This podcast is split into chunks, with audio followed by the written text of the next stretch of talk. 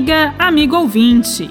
Que sua fé seja uma luz que lhe permita reconhecer a presença do amor vivificante de Jesus neste mundo. Hoje temos no Evangelho de Lucas, capítulo 7, versículos 1 a 10, a narrativa da cura do servo de um centurião romano.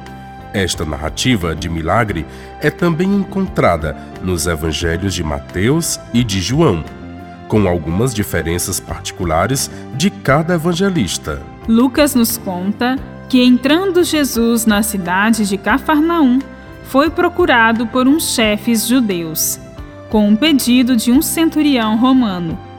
O centurião tinha um servo do qual ele nutria grande estima, que estava à morte e desejava que Jesus o curasse. Jesus foi então com aqueles chefes judeus enviados pelo centurião. O centurião enviou novamente alguns amigos ao encontro de Jesus, os quais lhe transmitiram o seu recado pessoal: Senhor, não te incomodes, porque não sou digno de que entres em minha casa, nem mesmo me achei digno de ir ao teu encontro. Dize, porém, uma palavra, e o meu criado será curado. Jesus ficou admirado e, voltando-se para a multidão que o seguia, disse: Eu vos digo que nem mesmo em Israel encontrei tamanha fé. E ao voltarem para casa, os amigos do centurião encontraram o servo em perfeita saúde. Nesta narrativa sobressaem dois aspectos: a apresentação de Jesus com seu ministério dirigido aos gentios, pelos quais é acolhido com fé, e a ação de Jesus que se faz sentir à distância. O centurião era um oficial romano que deveria integrar um posto militar de fronteira em Cafarnaum. Este centurião não vai pessoalmente a Jesus, mas se dirige a ele através de seus enviados.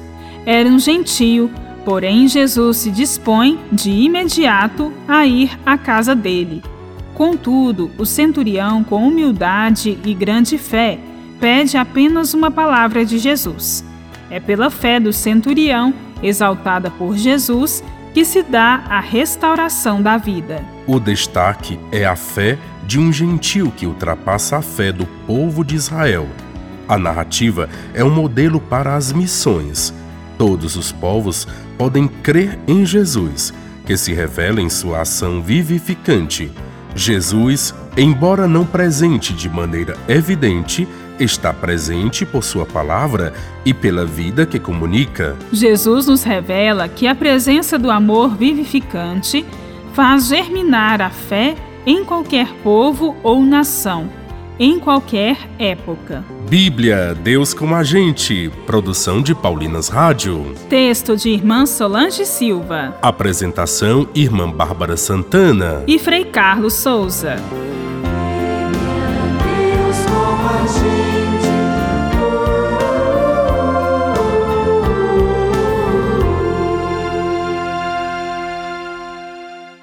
Você acabou de ouvir o programa Bíblia Deus com a Gente, um oferecimento de Paulinas, a comunicação a serviço da vida.